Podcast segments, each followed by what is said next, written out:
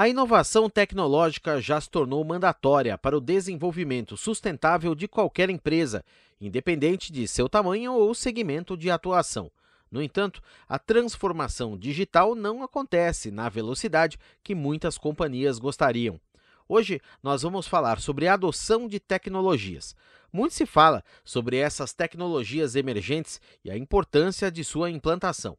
Mas mesmo aquelas empresas consideradas super inovadoras acabam muitas vezes tendo que lidar com uma certa insegurança, com muitos desafios no momento de colocar de fato essas tecnologias no ambiente de trabalho, adotá-las.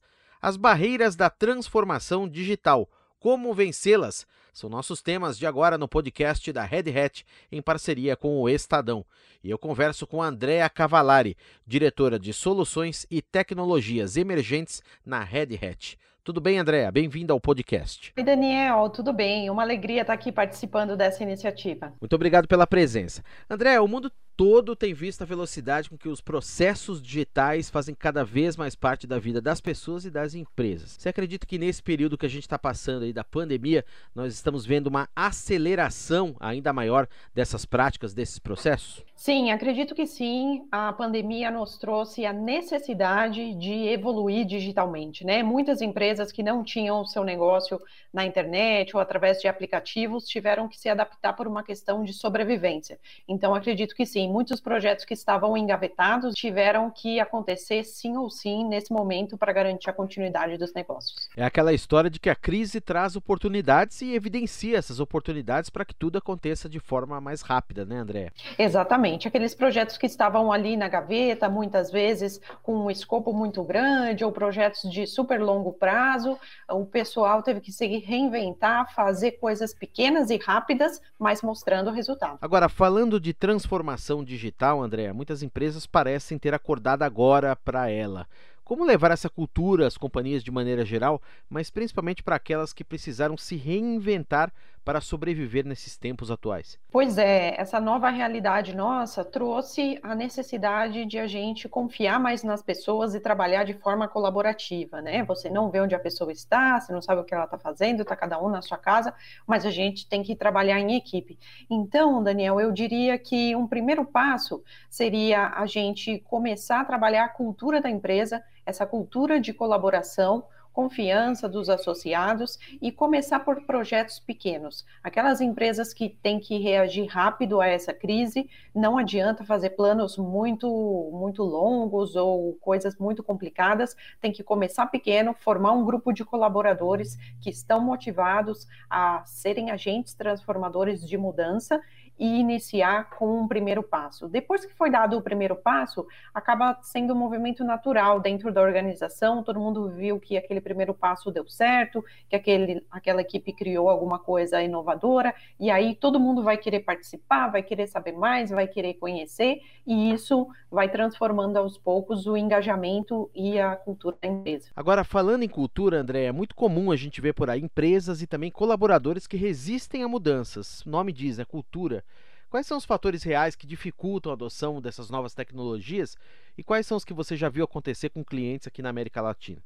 O mais comum é o medo dos associados, né? E a estrutura da organização. Se a estrutura é muito hierárquica, muito tradicional, cheia de metodologias, é, esses movimentos rápidos eles tendem a ser bloqueados. Existe uma resistência grande. Afinal, as pessoas tendem a seguir atuando da forma tradicional sobre o pretexto de que sempre deu certo dessa forma, né?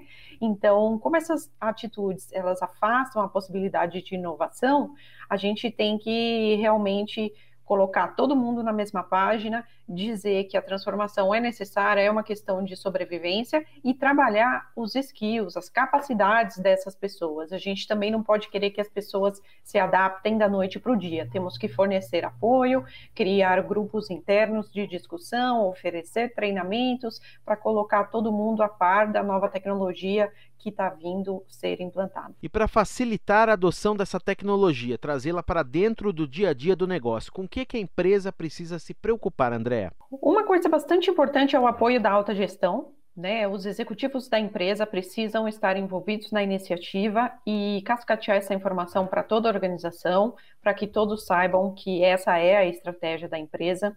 Um segundo ponto seria definir uma forma de governança e comunicação dos resultados, para que todos vejam que os esforços que estão sendo postos ali estão fazendo efeito, né?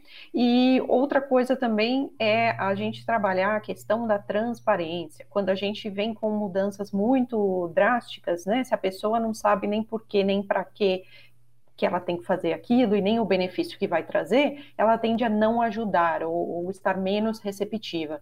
Então, a transparência, o engajamento de todos desde o início é importante para conseguir vencer essas barreiras. E eu até lembraria mais um ponto, André: canal de comunicação eficiente para espalhar essas informações, fazer com que elas cheguem aos colaboradores, para que eles conheçam também todos esses processos. Sim, é importante. Isso entra na parte de governança, né? Deve-se ter uma comunicação bastante clara e a recomendação recomendação é que os times trabalhem de forma colaborativa, menos hierárquica, em grupos pequenos para atingir um objetivo, independente se é, um é chefe do outro ou fulano era tinha um cargo mais alto do que ciclano. Então, realmente se juntar em grupos ao redor de um objetivo comum. É, você comentou aí, mas queria que você reforçasse como é que você vê a importância do apoio gerencial, conselho, diretoria, enfim, nesse processo de evolução da cultura da empresa. A gente sabe que a mudança tem que começar de cima sempre e tem que todos estar sempre presentes acompanhando esse processo também, não, André? Sim, é, geralmente o que a gente recomenda e vê como boa prática, né, é que os executivos eles estejam alinhados, eles cascateiem a mensagem para baixo e que sejam escolhidos alguns membros que a gente chama de early adopters, que são aqueles que já estão mais conectados com a inovação, de repente uma área aí de pesquisa e desenvolvimento, uma área de inovação tecnológica. Essas pessoas elas já vão estar mais motivadas e abertas a trabalhar com o novo. Né? Então, começando por esse grupo, é, você consegue dar mais, mais tração no início e depois você começa a expandir isso para a grande massa dos colaboradores, que na verdade é o mais importante, né? Você atingir a grande massa, porque se toda a sua população organizacional não souber o que está acontecendo, você vai ter apenas um grupinho pequeno querendo fazer uma mudança e sozinhos eles não vão ter força suficiente. Então é importante é, você comunicar ter o processo de governança e trazer um plano que seja gradativo para a grande massa, para a adoção massiva. A gente sabe que do dia para a noite as pessoas não vão adquirir o conhecimento necessário, elas precisam de tempo para se adaptar, tempo para estudar, para se habituar com as novas tecnologias e começar a operar de uma nova maneira. Então, é isso que a gente chama de um plano de adoção mais detalhado, conhecido como Massive Adoption. Uhum. Essa é a jornada de adoção, inclusive como a Red Hat define, esse processo de transformação digital. É a prática dela, não é, André? Exato. A gente sempre trabalha com jornadas de adoção, onde a gente visa auxiliar os nossos clientes. Então, a gente inicia fazendo entrevistas e processos que a gente chama de discovery, para descobrir os reais problemas e gaps que existem na organização e aonde a organização quer chegar. Ou seja, como estou hoje e para onde quero ir.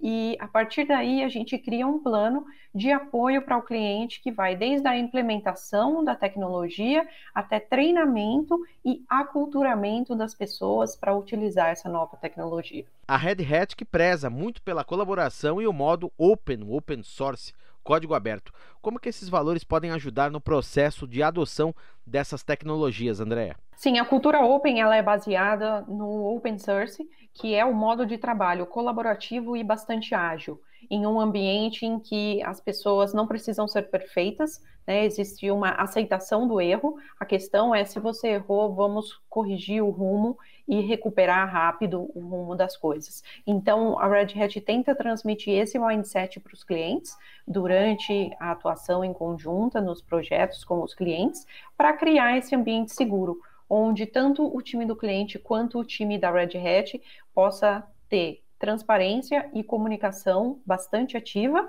e trabalhando para mostrar pequenos resultados desde o começo. A gente preza muito por entregar alguma coisa funcionando rápido do que ter um grande plano que demora muitos meses a ter algo na mão palpável, né? Uhum. A gente sabe que inserir um projeto inovador nas empresas que não tem esses valores de colaboração, agilidade e transparência na comunicação é difícil. Então, o primeiro passo seria trabalhar essa parte de cultura, colaboração e comunicação para que os times possam atuar em conjunto. Agora, André, muitas vezes as empresas querem pôr um ritmo muito acelerado de uso e adoção de novas tecnologias, querem aquilo funcionando muito rápido. Isso acaba também gerando algum tipo de desgaste, não? Sim, realmente, a imposição de velocidade inadequada gera um estresse e mais resistência ainda. A, adoção massiva das tecnologias, ela leva tempo mesmo e ela é trabalhosa. A gente sabe que não dá para sair de uma TI tradicional e ir para a nuvem do dia para a noite, né? E a gente já viu acontecer com clientes que quiseram virar a chave e impor que todos os colaboradores da noite para o dia usassem uma nova tecnologia, e isso só gerou conflitos, prejuízos e não atingiram o objetivo da transformação tecnológica. Então, é essencial que os projetos eles sejam bem comunicados, eles sejam feitos em fases, comece pequeno e vá crescendo até permear toda a organização, a fim de assegurar a inclusão das pessoas e não a resistência. É importante nesses processos todos investir no capital intelectual, no treinamento para os colaboradores, para que eles possam administrar a nova tecnologia a longo prazo e seguir inovando, André. É um fator crítico isso também? Sim, é um fator crítico, Daniel. A gente não pode confundir a compra da tecnologia